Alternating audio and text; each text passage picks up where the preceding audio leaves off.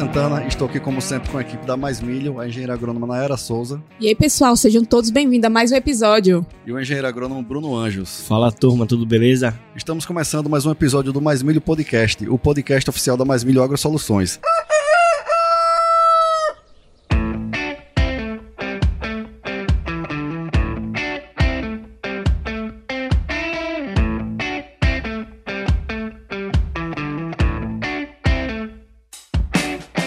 o propósito desse nosso projeto é aumentar a produtividade e a rentabilidade da cultura do milho no Brasil. E para isso, vamos bater um papo aqui com uma turma de peso, os profissionais que estão fazendo a diferença no agro. E hoje temos mais um episódio super especial e com um convidado mais especial ainda. Nayara, fala aí para nossos convidados quem é o nosso convidado especial e qual é o tema do episódio de hoje. Turma, o tema desse episódio é agricultura sustentável e altas produtividades. Vamos falar aqui práticas sustentáveis que, além de respeitar o meio ambiente, estão reduzindo bastante os custos da produção e elevando aí a produtividade. E para tratar desse tema tão importante, está sendo uma honra estar aqui com um profissional fantástico que está deixando aí um grande legado na agricultura do Brasil e do mundo, viu, pessoal? É, nosso grande convidado de hoje, ele é diretor do Instituto Brasileiro de Agricultura Sustentável, é sócio sócio-diretor da Libertas, consultoria profissional de agricultura regenerativa. Também é criador de conteúdos, onde se posiciona como um grande defensor do agro brasileiro. Muito importante isso. E que além de transmitir sua mensagem de estímulo, né, na agricultura cada vez mais sustentável e rentável, ele também motiva outras pessoas a também criarem um posicionamento das redes sociais. Então seja muito bem-vindo ao Mais Milho Podcast, Grande Augusto Silva. Eu que agradeço, estou muito feliz de estar com vocês aqui da Mais Milho. Então, turma, vocês já viram que teremos mais um bate-papo de alto nível aqui. Nosso desafio no episódio de hoje é desvendar com Augusto Silva os pilares da agricultura sustentável e entender como, através deles, podemos ter lavouras cada vez mais produtivas e rentáveis.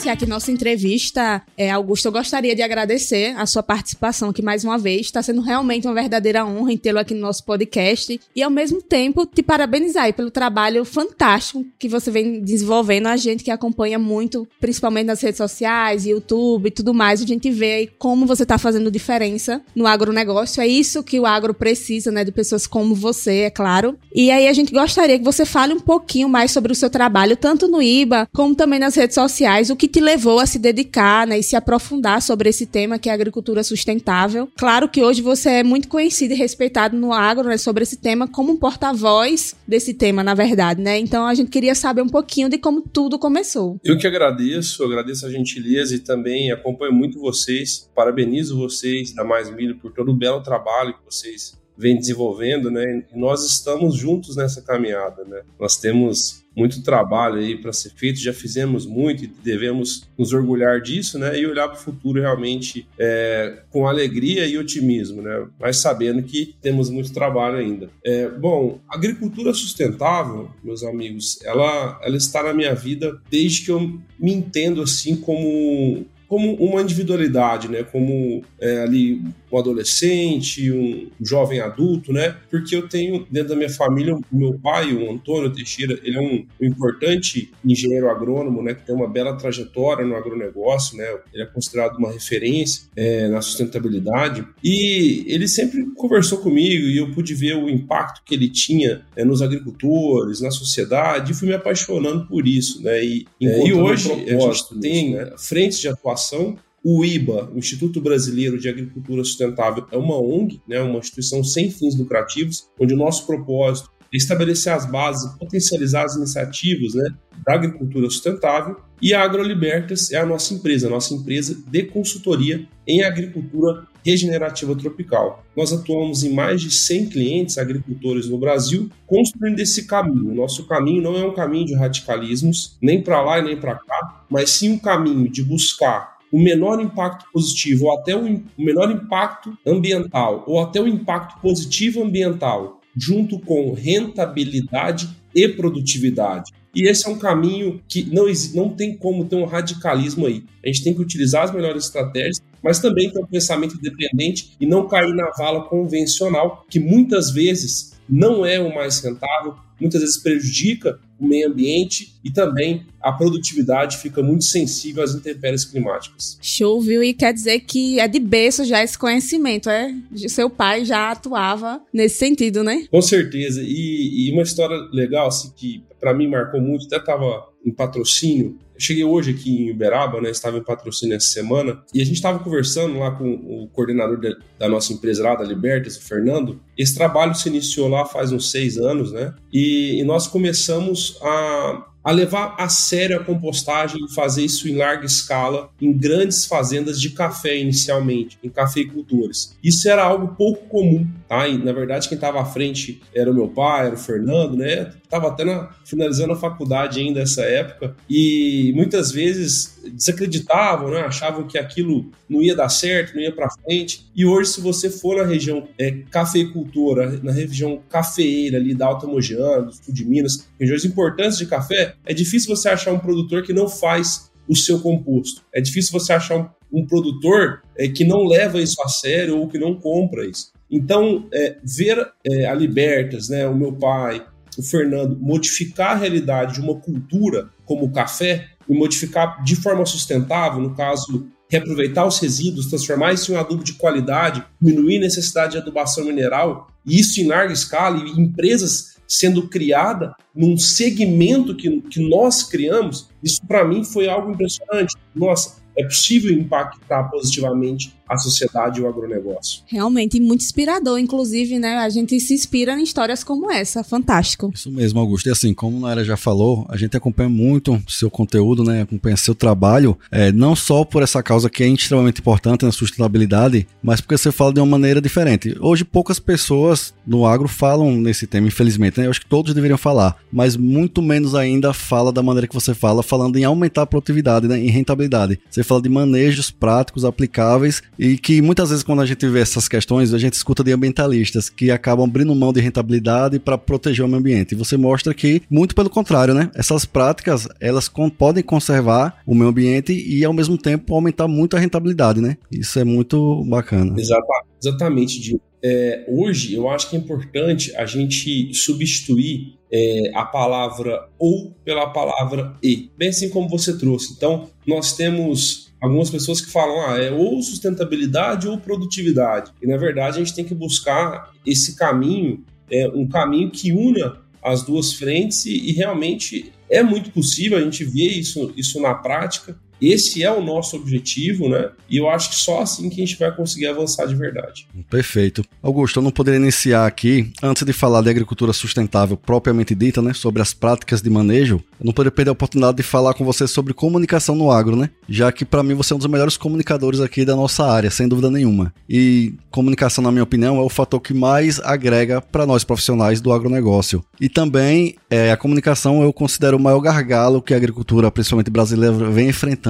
né? Há anos isso é, é um desafio muito grande. E porque não adianta nós produzimos tanto, né? Temos agricultura tão dinâmica, tão eficiente, a gente é, proteger o ambiente como nós sabemos que protegemos, se a gente não conseguir passar isso para as outras pessoas, né? Existe realmente um grande gargalo. Por isso eu quero iniciar aqui já pedindo a você algumas dicas aqui para a turma de como se posicionar na rede social, né? Já que você também é, ajuda bastante nesse sentido, os profissionais também se posicionarem e de que forma através desse posicionamento, dessa comunicação, a gente pode transmitir para as outras pessoas quem é realmente a verdadeira agricultura brasileira? Diego, excelente pergunta, cara. A comunicação é tão importante que eu quero até fazer uma analogia aqui. Imagina que vocês tenham um cofre e nesse cofre milhões de dólares, mas você perde a chave desse cofre. De que adianta? Então, de que adianta, por exemplo, você ter um conhecimento ou você fazer algo bom e você não saber passar isso, você não saber comunicar isso. Então, a comunicação, assim, ela é muito importante. E quando a gente traz para o agro,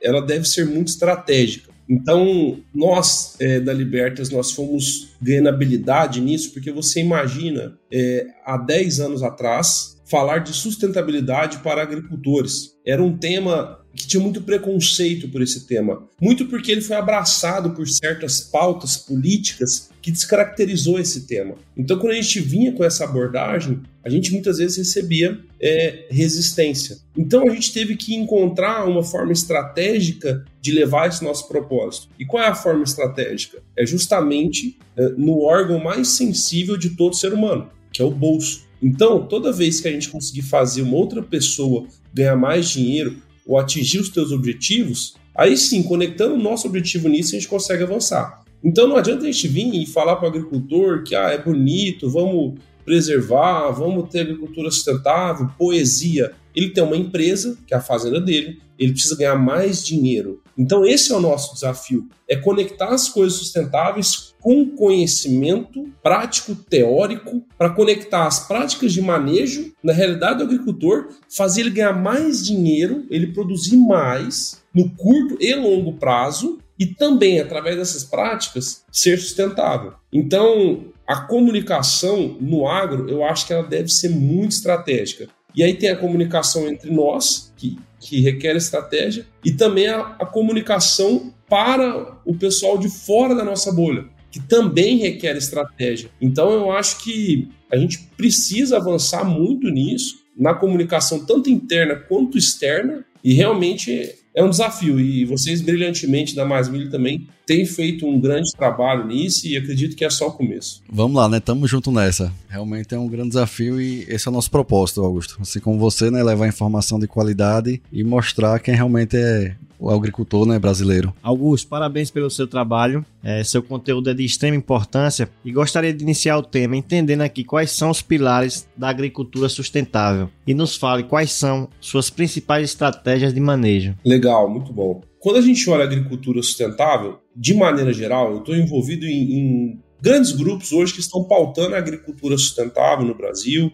né, pessoas influentes, e eu respeito muito elas e realmente tem feito um trabalho fantástico. Agora, essa visão que eu vou trazer aqui para vocês, confesso que, é, de certa forma, eu não tenho escutado muito ela e eu tenho levantado essa bandeira, porque eu acredito que é, esse é justamente o futuro que nós precisamos, que são duas avenidas que devem andar juntas. Uma, uma avenida é a construção do ambiente, ou seja, estratégias de longo prazo que vão deixar o ambiente mais resiliente e são estratégias sustentáveis. Essas são muito comentadas e eu já vou entrar nelas. Mas também existe as estratégias de curto prazo que impactam a planta com o mínimo impacto ambiental possível e extraem o melhor dela, fazendo ela explorar melhor o ambiente em que ela está inserida, entendendo que esse ambiente não se constrói do dia para a noite. E aí essa parte, que são estratégias de curto prazo da agricultura sustentável, que algumas pessoas vão falar que não é sustentável, né? Mas para mim é, porque se eu estou produzindo mais carbono no mesmo hectare sem impactar o meio ambiente, eu enxergo isso como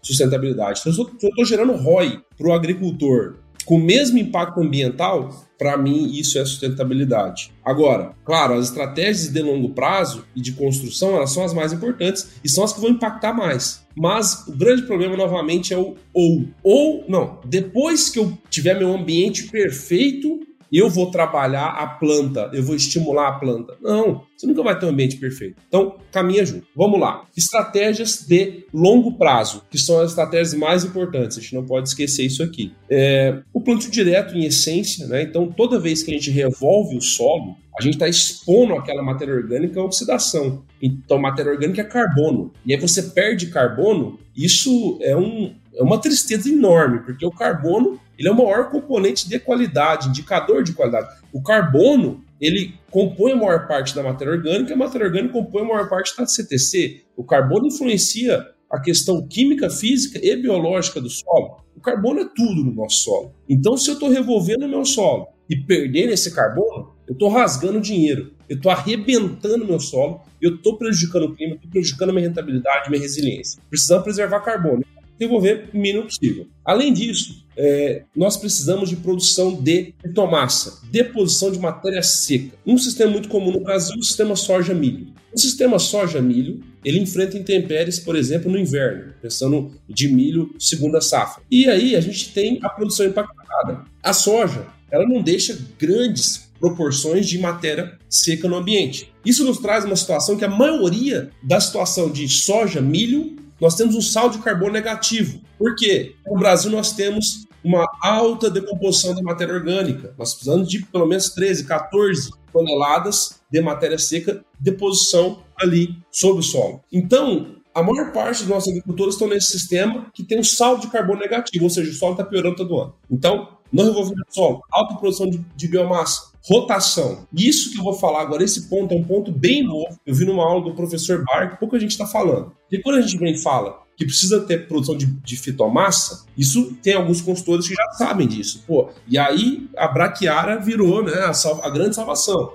Gramíneas, vamos fazer produção, realmente é bom para isso. Mas não é apenas a quantidade de carbono, mas a qualidade desse carbono. Então o professor Barr entendeu que a partir de certo tempo, quando a gente tem rotação com leguminosas e gramíneas, por mais que aquela leguminosa tenha uma produção de carbono menor, a conversão em matéria orgânica começa a ser maior. Então a gente está falando de diversidade de planta no sistema. A gente entra em biologia. Precisamos de diversidade de planta no sistema. Isso você consegue com rotação e você consegue com consórcios. Você precisa de alta conversão do material orgânico e matéria orgânica. Você precisa de vida no solo abundante, que vai proporcionar com que você tenha um ambiente mais eficiente. Então, se você aplica muito herbicida, aplica muito fungicida, aplica muito adubo mineral altamente solúvel, você não alimenta a vida no solo, você mata a vida no solo, seu ambiente fica mais dependente desses tipos de insumos e vira aquela roda e começa a vir. Então, diminuir substâncias agressivas no sistema,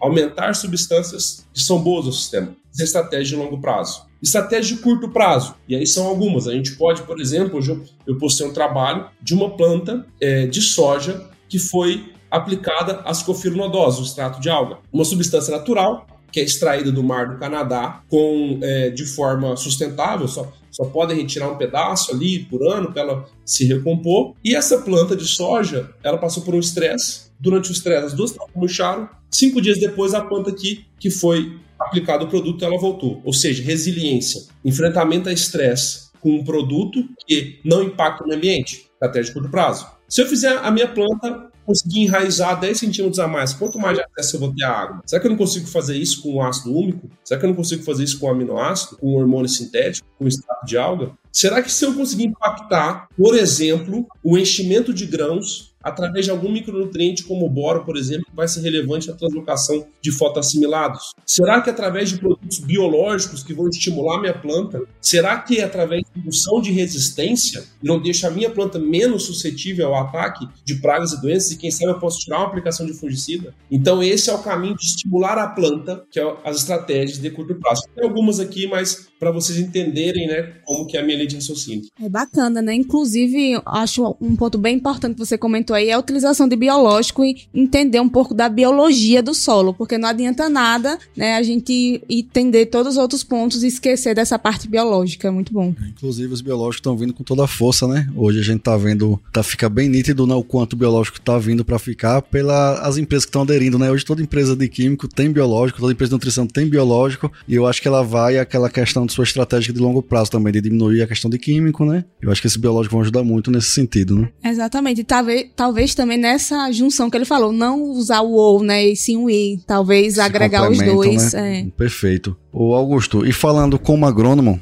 que atua diretamente né, com o produtor rural, eu sei de nossa responsabilidade em levar essas práticas ao campo, né? A gente acaba sendo muito responsável em transmitir isso para o produtor. E como você já falou, a gente tem que passar de uma forma que mostre que ele vai ganhar mais dinheiro com essa atividade, né? E também fazendo práticas sustentáveis. Por isso eu gostaria que você abordasse aqui alguns temas que, sem dúvida, são de muito interesse para os produtores, né? Que quando você fala sobre eles, sempre gera é, a atenção deles, eles se interessam realmente. Que você fala bastante nos seus conteúdos, que é sobre é, como aumentarmos a produtividade, né, diminuir custo na lavoura, esses manejos, como eles podem fazer isso, e também o principal ponto que a gente, principalmente aqui no Nordeste, se interessa bastante, né, como depender menos do clima através desses manejos aí. Essas três perguntas, elas elas culminam né, em estratégias, né? elas, elas é, se conectam em algumas estratégias que eu vou trazer aqui para vocês. Talvez uma das mais importantes estratégias e aquela que, que consegue trazer um impacto mais positivo no sistema é realmente uma adubação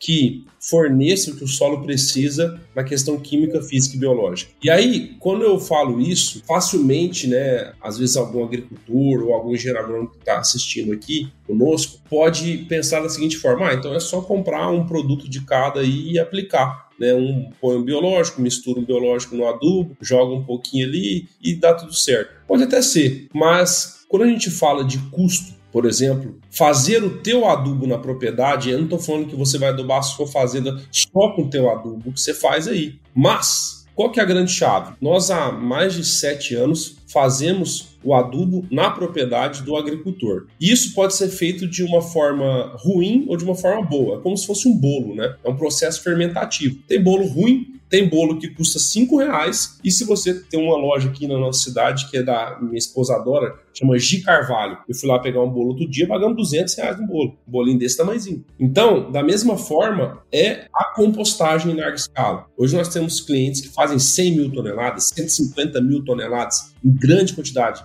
Agricultores enormes fazendo. E o que tem? Qual o produto final de um composto bem feito? O produto final de um composto bem feito são sim bons teores de macronutrientes, micronutrientes, mas uma quantidade absurda de micro-organismos benéficos. E nós sabemos disso porque nós analisamos no laboratório da Andrews, um laboratório, professor Fernando Andreotti, um excelente laboratório, e nós entendemos ali a carga. Então, 100, 150 quilos por tonelada de micro-organismos benéficos. E aí vamos supor que a gente joga 5 toneladas disso.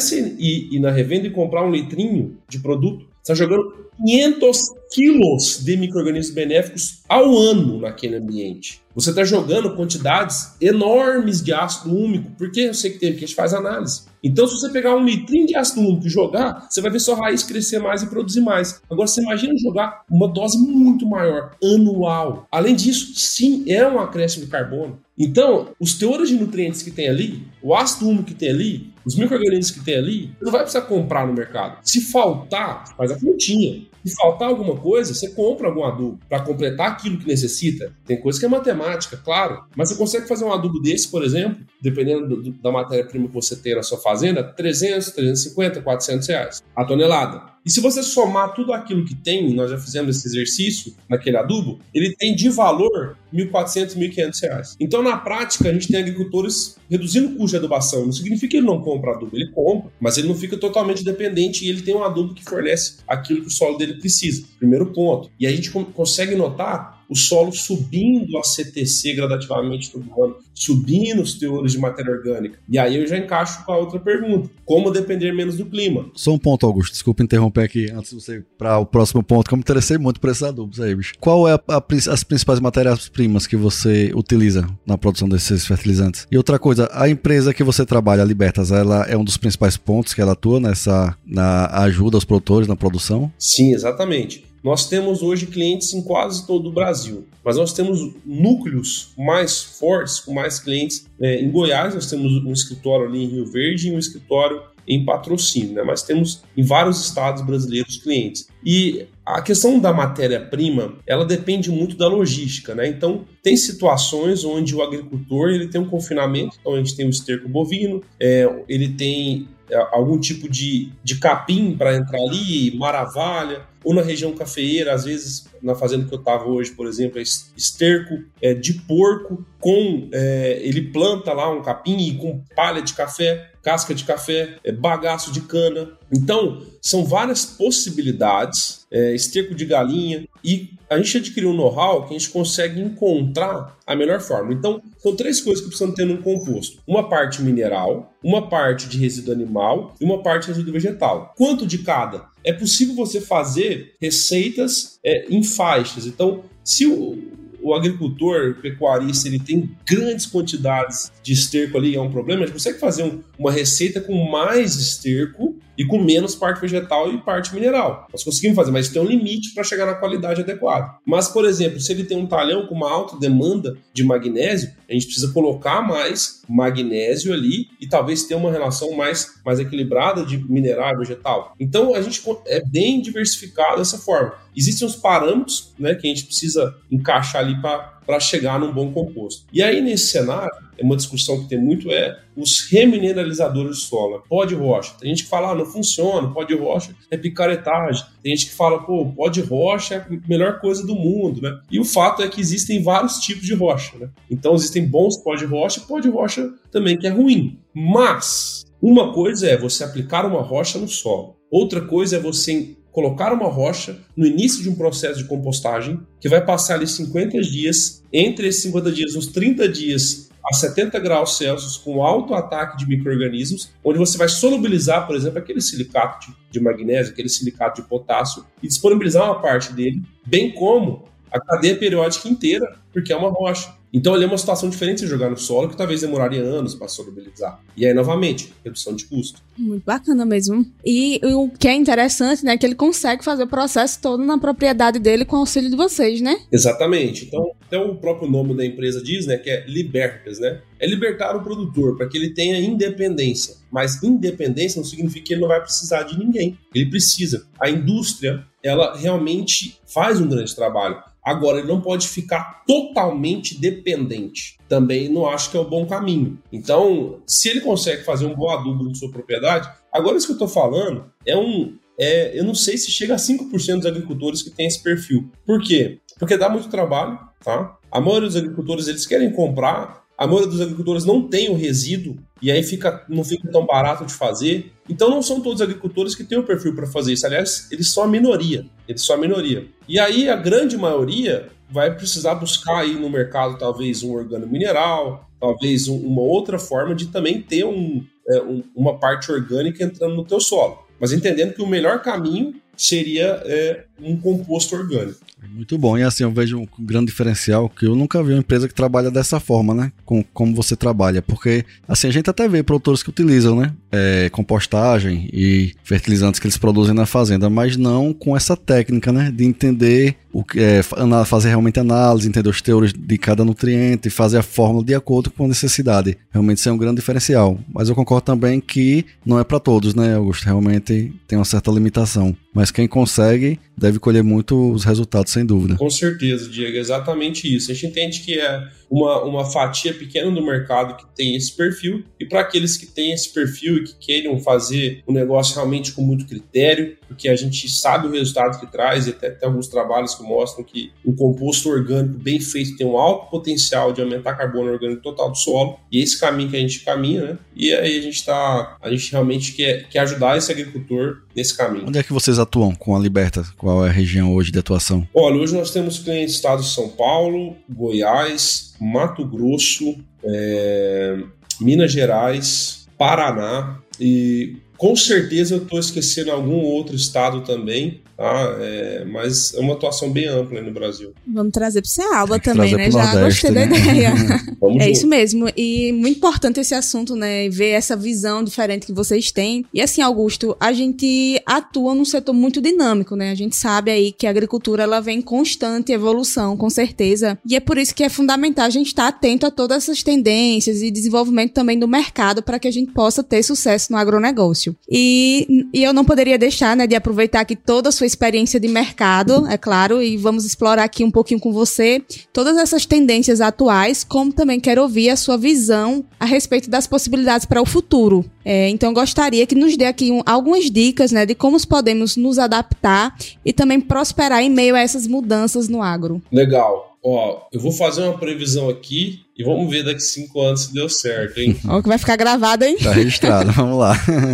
Bom, é, a gente olha aí década de 80, 70, 90, né? Muita gente, é, engenheiros agrônomos, né, foram aí para algumas regiões de fronteira agrícola, abriram suas revendas, né? prosperaram e empresas familiares cresceram, ficaram muito grandes. E nos últimos anos, aí, três, quatro, é, dois, um ano, de forma muito intensa, essas revendas elas foram vendidas né, para grandes grupos. Né? Os grandes grupos compraram e hoje realmente é, é mais difícil, dependendo da região, você, ah, vou abrir uma revenda aqui vou prosperar. A competição ficou muito acirrada com grandes grupos aí, né? Então, é, eu acho que, que limita bastante agora. E aí a grande pergunta é, qual que é né, as, as grandes próximas oportunidades? E eu enxergo da seguinte forma, o, o agricultor, ele é realmente o, quem toma a decisão junto com o teu consultor tal, é da compra de insumos, de serviços, que é o que, o que movimenta o mercado agro. Então, o acesso a esse agricultor via distribuição, que são as revendas, por exemplo, ele está muito difícil, porque agora está na mão dos grandes grupos. E agora, esse agricultor, ele parece estar buscando, por ter muitas revendas e algumas muito sérias, outras que têm um interesse mais comercial, e ele busca alguém independente para estar tá com ele ajudar a tomar as melhores decisões. E aí nesse cenário, me parece que as consultorias, e aí por eu ter amigos em muitas regiões do Brasil, parece que está crescendo bastante. Eu tenho visto algumas também crescendo muito rápido. Por quê? Porque a consultoria ela é independente, ou deveria ser, né? Ela está ali para ajudar o agricultor sem interesse comercial. Então eu acredito que nos próximos anos as empresas sérias de consultoria que conseguirem construir processos e conseguirem manter a sua essência o foco em ajudar o agricultor vão prosperar muito, vão crescer muito, porque nesse mundo de muita informação, muita tendência comercial, o agricultor vai precisar de alguém ao lado dele para ajudar ele a tomar as melhores decisões. Então, acho que o grande crescimento no mercado nos próximos anos vai estar, sim, nas consultorias e, claro, né, é, eu acho que um, um, caminho sem volta na internet também. É muito bom. É, e a gente pensar que o produtor na fazenda ele tem milhares de coisas para fazer, né? Ele vai precisar sim de uma ajuda, principalmente técnica, muitas vezes, para a questão de adubação, manejos em geral, maquinário. Então, eu também acredito muito nesse potencial. É, realmente essa visão aí faz todo sentido. Na internet, sem dúvida, a gente, tanto a gente tá aqui, né, Augusto, também fazendo nosso trabalho, que eu acredito muito. É impressionante o quanto abre portas, né, esse trabalho aqui. Hoje a gente tá, né, aqui conversando com um cara desse quando é que a gente poderia bater um papo com o Augusto Silva assim, né? Diga aí. E entre outras pessoas, né, que hoje a gente tem acesso, conversa, realmente é fantástico. E assim, a respeito do que você falou das revendas, eu concordo plenamente. A gente tá vendo, né, cada vez mais compra por multinacionais das revendas menores. E assim, felizmente, é, existe realmente muitos profissionais que é, vão mais pro lado comercial, né? Quando a gente fala em agronegócio, são, pode dividir duas palavras. Agro, que é a agricultura, ela não. E tem o negócio, né? A agricultura ela é soberana, ela não, independente de dólar, né, de bolsa, ela tem o, a sua função. E a gente acaba vendo que os profissionais misturam muito o negócio e acaba esquecendo do agro, né? Infelizmente. Mas assim, a gente tem uma revenda aqui, a Mais Milha é uma revenda aqui na, na região e a gente vê que a gente pode é, trabalhar de forma de forma isenta, né? Mostrando realmente a agricultura em primeiro lugar, né? O agro sempre à frente e se a gente a gente observa que isso na verdade traz até mais retorno quando você faz o produtor, o produtor produzir a curto prazo, né? Talvez você perca alguma coisa, mas a longo prazo sempre ganha. Eu acho que a gente, todo profissional deveria agir dessa forma, né? Com certeza seria bem melhor. Mas sua visão de consultoria, eu também concordo bastante. O Diego, tem uma, tem um amigo meu que é um conhecido, né? Ele é dono de uma, de uma revenda e essa revenda também é uma empresa de consultoria. Eu achei bem interessante o, o modelo, né? E eu acho que, que é bem legal. É, ter uma, uma assistência técnica também dentro da revenda, talvez até independente. Eu nunca tinha visto esse modelo, né? eu tenho meus consultores, né? Mesmo, e a função deles não é vender, e tem meu time de vendas. Nossa, que legal, né? E assim, eu trabalhei numa região no Paraná e eu quero deixar um realmente aqui um reconhecimento a uma cooperativa que eu trabalhei lá, que foi a Copacol, um trabalho muito sério, muito focado em assistência técnica e aí ele conseguiu, eles conseguem fazer isso que você trouxe, Diego, de o negócio não é o mais importante, o mais importante é o cooperado em ajudar ele a produzir mais. E aí, consequentemente, você fideliza, você vende mais e tal. Então, eu sou um, é, um entusiasta e um fã do mercado agro e de muitas distribuições, revendas, cooperativas que fazem um excelente trabalho, bem como empresas. É, existe sim, eu acho que, vamos chamar de minoria, né, que que está pensando só no seu próprio umbigo, né? Mas esses aí eles vão acabar sendo eliminados do mercado. Com certeza. E hoje, principalmente com rede social, né? Muita informação é disponível, o produtor tá cada vez mais esperto, né? E podendo escolher de forma mais adequada, né? Quem, por quem vai ser atendido, quais produtos vão utilizar. A informação tá. Antigamente ele tinha que acreditar, né? Não tinha tanto acesso. A gente vê que o mundo realmente mudou bastante. Isso é bom, né, Augusto? A gente trabalha muito com assistência. A gente se identifica com essa revenda que você falou, né? A gente é. trabalha muito com a parte de consultoria. A gente tem um trabalho, é a parte da revenda que é de agricultura de precisão, de análise de solo, né? A gente tá tendo uma ajuda muito grande de Rafael Nunes aí, que a gente tá trabalhando muito com ele. Porque, assim, eu não sei vender o, os nutrientes, eu não sei o que o cara precisa, né? Aí eu acho que eu não sei como é que se trabalha assim, a gente trabalhar forte com essa parte de diagnóstico, né? A gente acaba unindo a, a revenda isso aqui. Não existe receita de bolo, né? E a gente tem visto que tá agregando bastante. E a gente acaba ganhando a confiança do produtor a longo prazo. E tem aquela indicação, acho que é por isso que a gente tá dando certo, graças a Deus, né?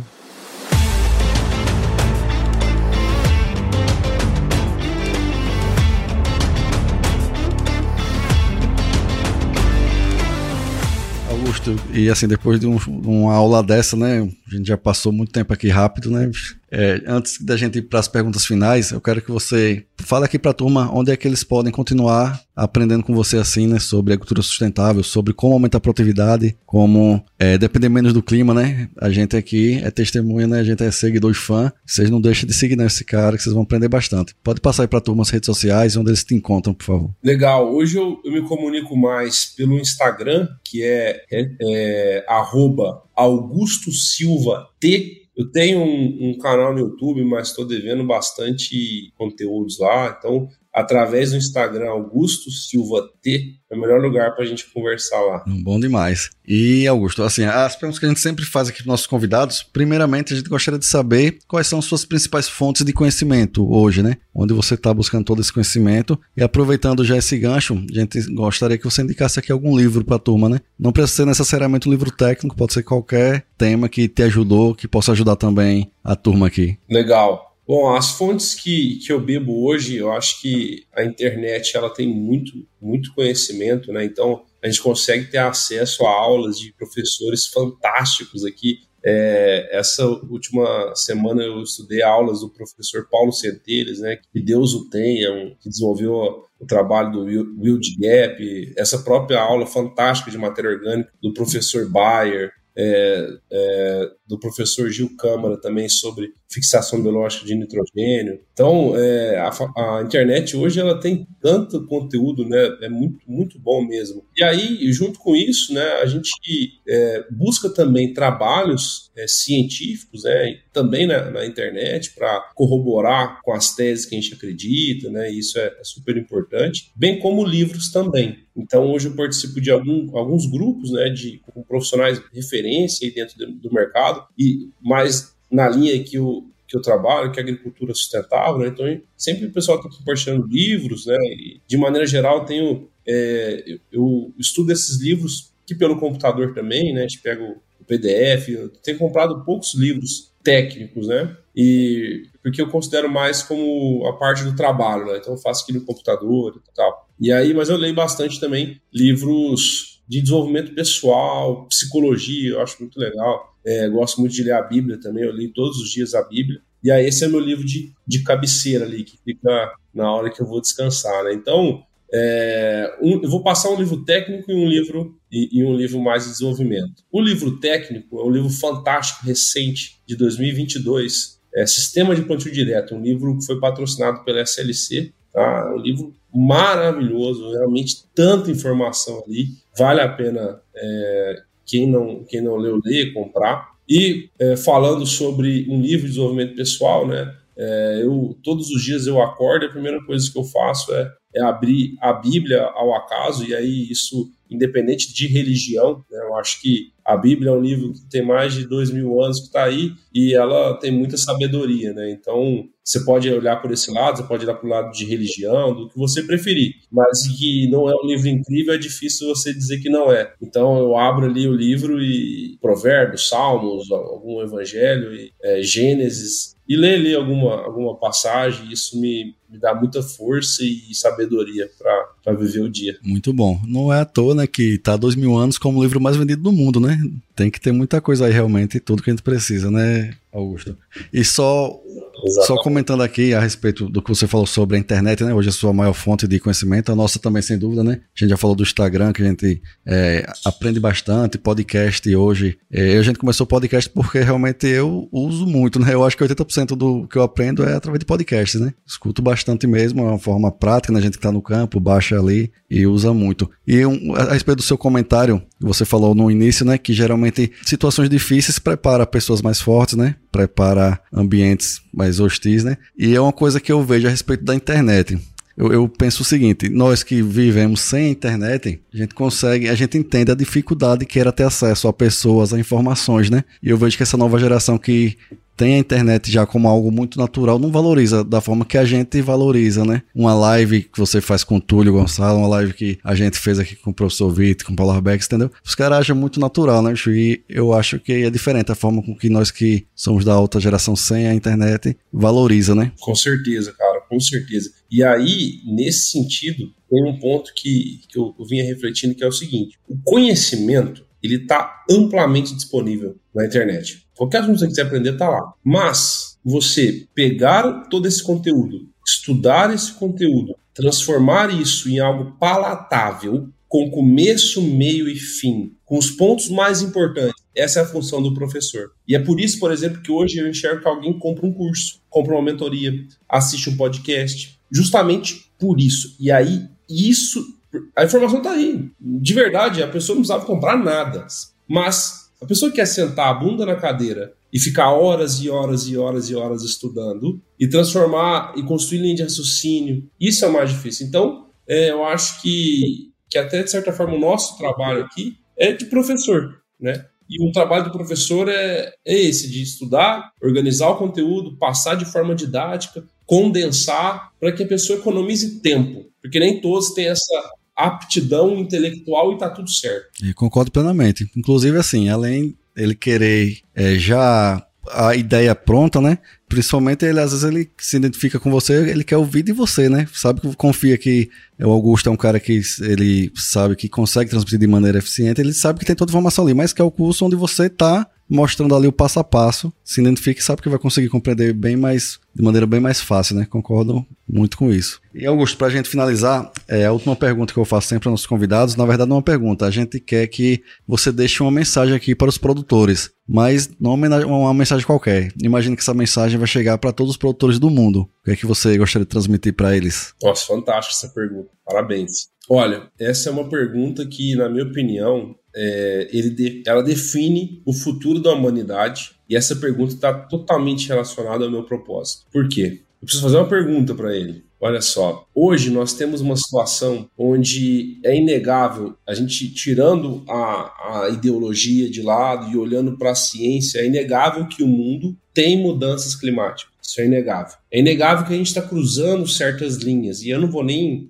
trazer argumentos aqui e deixa para um outro momento. E a grande solução para essa história climática está dentro das fazendas, das porteiras. Eles não são um problema, eles são a solução. A grande solução para a saúde das pessoas que está deteriorando está dentro das porteiras. A grande solução do Brasil econômica está dentro das porteiras. Então, o agricultor que entender isso e ele também deve ser valorizado por isso, ele realmente vai ter o trabalho dele de forma diferente, porque ele não é um produtor rural, ele é um produtor de alimentos, ele é um produtor de saúde, ele é um produtor de prosperidade para o nosso país. Então, não é só produzir mais, mas produzir com qualidade, com eficiência, entendendo que o solo é o maior legado dele, é o maior patrimônio dele. E o solo não é fazer uma análise de 0 a 20 química só. O solo tem biologia, o solo é profundo, o solo tem estrutura física. E o carbono, para onde que está indo? E esse carbono estava onde? Estava na atmosfera. E esse alimento que,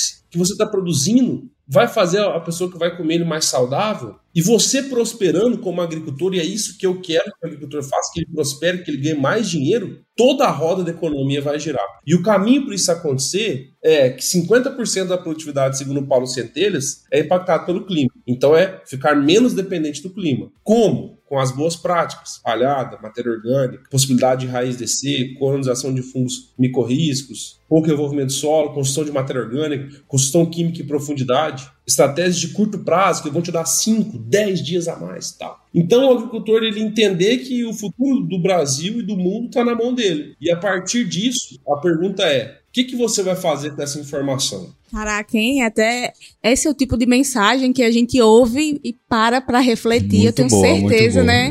É que nossos, nossos seguidores, nossos ouvintes aqui do podcast vai ouvir também, meu Deus, vai passar, passar a refletir todas as ações, né, e os manejos que, que faz. Muito bacana, muito show mesmo. Não, sem dúvida. O podcast todo eu fiquei aqui calado só refletindo. Esse cara é fera. Evitei até conversar, tava aqui só refletindo né? a cabeça aqui trabalhando. Muito bom, viu? Eu gosto muito, obrigado mesmo aí, viu, pela, pelo seu tempo, né? A gente sabe o quanto é corrido, gente que é do agro, né? Não, não para, você parar aí uma hora de sua noite, né? Pra bater esse papo, pra transmitir tanta informação, com certeza vai ajudar muita gente que tá ouvindo e vai, pelo menos, mudar, né? Alguma coisa, uma forma de pensar, né? E de agir aí dos produtores. Muito obrigado mesmo. Viu? Exatamente, né? Que, que a gente é fã, você já sabe, já deu para perceber, né? Que a gente é seu fã e o pessoal aí que vai ouvir, com certeza também vai, se não já é, vai se tornar, porque foi realmente uma aula muito aplicável, né? Que dentro das fazendas, dentro das porteiras, como você mesmo falou, né? Vai conseguir mexer alguma coisa. Muito bacana mesmo. Muito obrigada, viu, Augusto? Eu que agradeço, para mim foi muito agradável aqui estar com vocês. Né? Eu parabenizo vocês da Mais Milho pelo belo trabalho que vocês fazem, dá para ver que vocês têm muita paixão pelo que fazem, né? E eu espero que a gente possa aí no futuro estar juntos aí presencialmente, né? Talvez em, em algum evento, que a gente possa conversar, tomar um café e, e, realmente nós estamos juntos nessa, nós estamos juntos nesse barco, né? E, e eu gostei muito da nossa conversa e quero que vocês saibam que podem contar comigo aí no que for necessário. A gente que agradece e também pode contar. Vamos tentar se encontrar, né? Sem dúvida. Quem sabe a gente não vai. Você vai pra Grishow esse ano? Não, agora vai ter. Opa! É a Grishow que vai ter agora em setembro, não? É. A Grishow eu, teve. Eu acho não. que a Grishow já foi. Já foi. É, só ano que vem. Vai ter uma boa aqui agora em setembro, esqueci. Mas vamos combinar, sem eu dúvida. Eu quero conhecer é. esse sistema aí nas fazendas aí que você tra... do seu trabalho aí. Fiquei interessado. Acho que é isso aí mesmo, o caminho. E turma, você que ficou até o final aqui do episódio e assim como a gente aprendeu muito e gostou, curta aí, compartilhe, né? Manda também esse conteúdo para um amigo, isso aí ajuda muito a gente a crescer. E também siga o Augusto Silva aí nas redes sociais, siga também a Mais Milho né, no Instagram, é, participe do nosso grupo VIP do Telegram, no TikTok, no YouTube e no LinkedIn. Um abraço a todos, valeu! Um abraço, pessoal! Valeu!